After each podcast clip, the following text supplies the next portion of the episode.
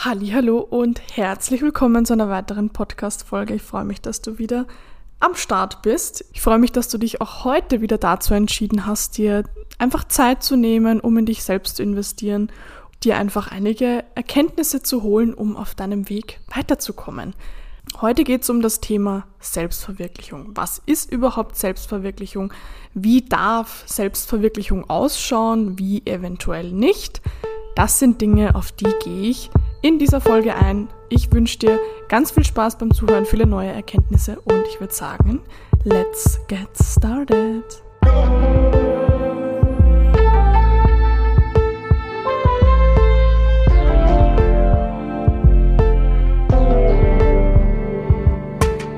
Thema Selbstverwirklichung. Ich glaube, das ist so ziemlich das Thema, mit dem ich mich am allermeisten beschäftigt habe als Überthema der Astrologie. Ich meine, wenn man sich mit sich selber beschäftigt, egal ob das jetzt ist durch Astrologie, durch Human Design, Numerologie oder was auch immer, oder einfach nur Persönlichkeitsentwicklung, dann geht es ja eigentlich immer irgendwo darum, im Leben voranzukommen, sein eigenes Selbst zu finden und das auszuleben. Und mittlerweile sind es ja auch schon vier Jahre, wo ich Menschen in diesem Prozess begleite. Und da werde ich immer wieder mit gewissen Glaubenssätzen konfrontiert, wo ich mir denke, was geht ab?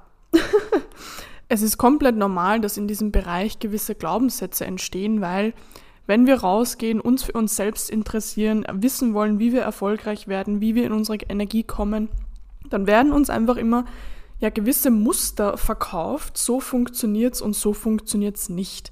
Und da möchte ich jetzt einfach mal drauf eingehen, was Selbstverwirklichung denn überhaupt bedeutet. Selbstverwirklichung bedeutet nur, dass ich mein eigenes Wesen authentisch zum Ausdruck bringe, dadurch der Gesellschaft in irgendeiner Form helfe und dadurch auch belohnt werde. Dieser Weg ist so individuell wie jedes eigene Selbst. Und ich wurde auch schon öfter mal gefragt, ob es einfach Menschen gibt, die, ich sage mal, nicht prädestiniert sind, dazu erfolgreich zu werden. Und da ist auch wieder das Ding, was ist Erfolg? Erfolg bedeutet für mich einfach, wenn die Dinge, die ich tue, gewisse Dinge nach sich ziehen, gewisse positive Einflüsse für mich und für andere haben. So auch wenn Leute jetzt an Selbstverwirklichung denken oder an einen erfolgreichen Menschen, dann haben wir ganz oft einen Menschen im Kopf, der, weiß ich nicht, seine Unternehmen hat, der seine Millionen am Konto hat und da irgendwie seinen, seinen Tag damit verbringt, das alles zu managen. Das ist Erfolg für eine gewisse Nische da draußen. Für sagen wir mal, keine Ahnung, 10, 20 Prozent der Menschen ist das Erfolg. Das ist etwas, was die erfüllt, mit was für Themen sie das auch immer sich da selbst verwirklichen. Aber diese Art und Weise ist nicht etwas, was für jeden Menschen Erfolg bedeutet. Und da kommt auch wieder das Geburtsbild im Spiel. Das heißt, wenn ich jetzt zum Beispiel ein mega luftiger Mensch bin, dann geht es mir nicht um Struktur und Finanzen und weiß ich nicht, irgendwie Ordnung und Disziplin und Routinen, bla bla bla, sondern da geht es mir zum Beispiel um Netzwerken, Neues entdecken, Events veranstalten, mit Gruppen zu tun haben. Das sind ganz, ganz andere Werte im Fokus und da kann man jetzt nicht sagen, dass dieser eine Mensch erfolgreicher ist als der andere. Genauso, wenn ich total weiß ich nicht, Feuer, Wasser betont bin, ich bin voll der kreative Mensch, dann heißt das nicht, dass wenn ich diesen Weg gehe, dass er weniger erfolgreich ist. Die Frage ist natürlich immer, wie vermarkte ich mein Wesen, mein Können? Wie viele Menschen erreiche ich damit? Natürlich kann ich, wenn ich ein voll kreativer Mensch bin, ähm, weiß ich nicht, mich zu Hause einsperren, meine Bilder malen, dann auf die Straße gehen und sie für 10 Euro verkaufen. Ich kann aber auch entsprechend der Zeit anfangen zu leben, vielleicht online mich da auch irgendwie präsentieren und dann vielleicht auch mehr Geld für diese Sache verlangen. Das, was ich halt einfach immer wieder höre in, ja, bei Menschen, die einfach irgendwo erfolgreich werden oder sich selbst verwirklichen wollen, dass sie versuchen, anderen Menschen etwas nachzumachen, was für sie einfach nicht richtig ist. Letztens hatte ich wieder ein Gespräch, da meinte ein Mädel zu mir, ähm, ja, na, sie hat sich noch nicht gefunden und sie ist jetzt noch nicht erfolgreich in dem, was sie macht, aber sie weiß eh, was zu tun ist. Dann habe ich sie eh gefragt, okay, was, was, was ist denn zu tun? So, einerseits, was ist zu tun und andererseits, warum tust du es nicht? Und dann meint sie so, ja, na, damit ich erfolgreich werde, müsste ich eigentlich jeden Tag um 5 Uhr aufstehen und ich müsste meditieren und Sport machen und das und das und das. Und dann wäre ich erfolgreich. Und dann dachte ich mir auch so, also, wenn ich das machen würde, sage ich euch ganz ehrlich, ich wäre nach einem Tag depressiv. nicht, weil das um 5 Uhr aufstehen für mich anstrengend ist oder meditieren oder Yoga, das ist überhaupt nicht, das ist, das ist auch Teil von meinem, von meinem Tag. So, ich stehe auch sehr, sehr früh auf. Aber schon alleine die Herangehensweise, dieses strukturierte, disziplinierte, ist zum Beispiel überhaupt gar nichts für mich. Bei mir muss ganz viel Flexibilität den Alltag begleiten. Und wenn diese Flexibilität einfach da ist, dann entwickelt sich bei mir auch überhaupt Energie. Das heißt nicht, dass ich Sachen mache, wenn mir gerade danach ist und ja, wenn ich einfach keine Lust am Tag dazu gehabt habe, dann, dann mache ich es halt einfach nicht, sondern ich stehe in der Früh auf, ich habe meine fixen Termine, meine Calls, alles andere, was zu tun ist, lege ich mir so, wie es mir einfach am besten gefällt. Das, wozu ich mich einfach committed habe, ist, dass am Ende des Tages das Ganze stehen muss die To-Dos, die ich einfach für den Tag mir vorgenommen habe. Aber wann, wo und wie ich das mache, ist komplett egal. Und wenn das für mich bedeutet, dass ich am Tag in drei verschiedenen Cafés arbeite, dann ist das so. Wenn das bedeutet, dass am nächsten Tag der Tag ganz anders ausschaut, dann ist das so. Aber diese Flexibilität brauche ich zum Beispiel, um auch überhaupt konstant energetisch sein zu können.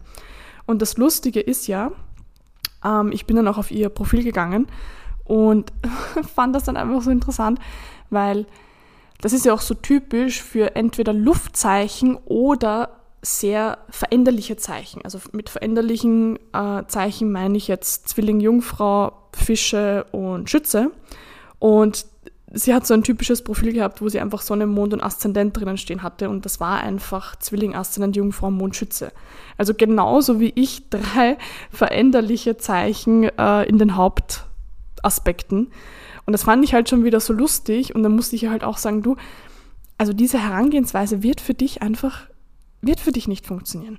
Und du kannst noch so viel Zeit dafür aufwenden, dir immer wieder zu sagen, du brauchst diese, du brauchst diese Struktur und diese Herausforderung und dieses, den inneren Schweinehund bekämpfen. Das, das ist einfach nicht deine Art. Das ist vielleicht für jemanden die Art, der ganz viel Erde hat oder auch ganz viel Feuer hat, der einfach diese Herausforderung braucht.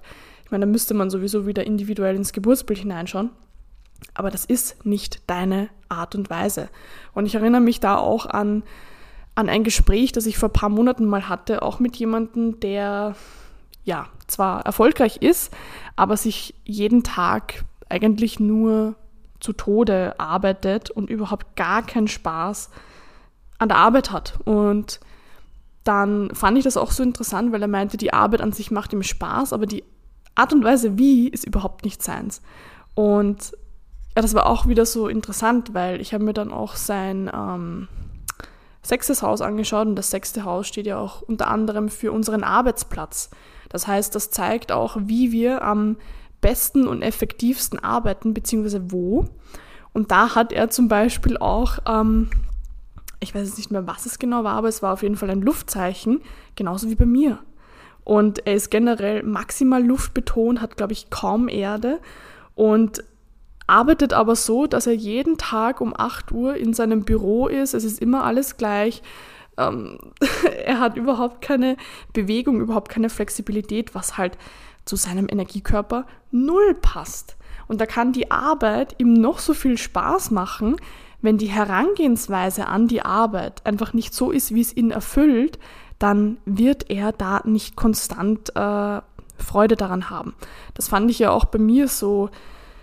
Also das hat bei mir auch so viele Fragen beantwortet, weil ich einfach erkannt habe, dass ich intuitiv immer ähm, in Cafés gehe, wo voll viel los ist, wo sich andere denken würden, so, warum will man dort sitzen und arbeiten? Und dort komme ich so richtig in meine Ener Energie. Dort ist es echt so, dass ich teilweise wirklich sechs Stunden sitze und meine Arbeit mache. Ich schreibe Sachen runter, ich erledige alles, ich bin nicht einmal unkonzentriert und fand das einfach so lustig, dass ich dann gesehen habe, dass mein sechstes Haus ja auch im Wassermann steht.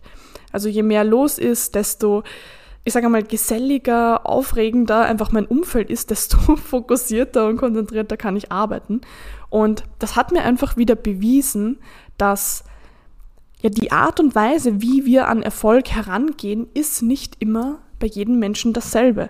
Und nur weil die Menschen, die erfolgreich sind, rausgehen und das sind immer gewisse Charaktere, die sich dann auch zeigen und drüber sprechen, da hören wir immer dieselben Sachen von. Du musst diese Routine haben, du musst jeden Tag das, das, das erledigen, bla bla bla. So, ja, du, es ist kein, keine Lüge, dass du etwas tun musst, um äh, ja, Erfolg zu haben. So, wenn du sitzt und träumst, dann wird nichts passieren, das ist kein Geheimnis. Aber die Art und Weise und auch die Richtung, das ist komplett individuell. Und man kann nicht sagen, dass jemand, der, weiß ich nicht, sich in der Kreativität äh, selbstständig macht, da dann auch sein Geld verdient, Freude an der Arbeit hat, sich das Ganze so einteilen kann, wie er das möchte, dieser Mensch ist nicht weniger erfolgreich als der Unternehmer mit seinen 50 Firmen. Und die Frage, die wir uns einfach stellen müssen, ist, bin ich Typ A oder Typ B oder C, D, E, F, G? Weil das die Wahrheit ist auch, es gibt dann nicht nur einen Typen, sondern ganz, ganz, ganz viele verschiedene. Und wenn du rausgehst, und da musst du nicht mal an Astrologie glauben oder irgendetwas, und du triffst Menschen und du erkennst, wie unterschiedlich diese Menschen sind, so unterschiedlich wie dieser Mensch einfach ist, so, so individuell ist auch seine Herangehensweise ans Leben. Und etwas, was für mich richtig ist, kann für einen anderen Menschen total fatal sein. Das kann etwas sein, wo jemand sagt, boah, das ist der Grund, warum ich gar keinen Bock mehr habe auf, auf mein Leben. Das ist das, wo ich sage, da gehe ich, da ich so richtig auf. Und gerade wenn ich jetzt wieder mich hernehme mit so viel Luft und, und so viel veränderlichen Zeichen, meine Lebensart, die einfach durchzogen ist von Spontanität, Flexibilität und Unsicherheit, ist etwas, wo ich anfange, richtig in meine Energie zu kommen.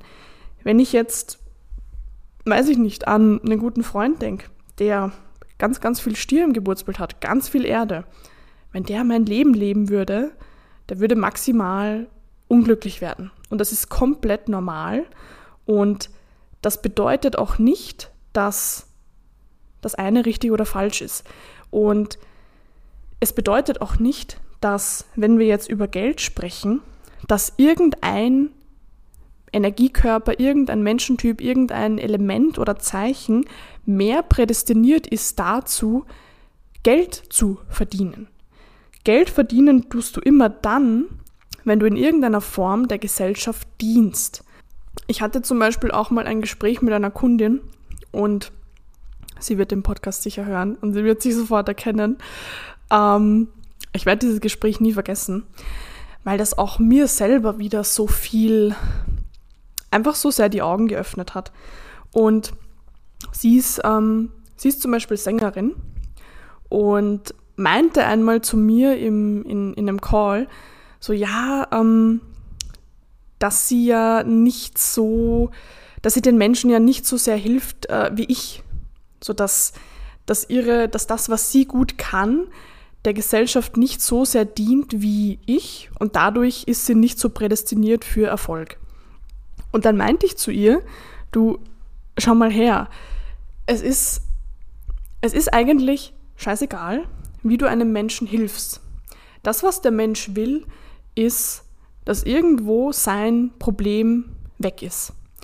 Und ob ich mir jetzt ein Lied aufdrehe und dieses Lied in mir ein, ein Gefühl, einen Energiezustand auslöst, wodurch ich wieder in meiner Balance bin, oder ob der Mensch jetzt zu einem Coach geht, wo er XYZ lernt und deshalb etwas in sich ändern kann und deshalb XY Zustand in sich hat, das ist dem Menschen egal.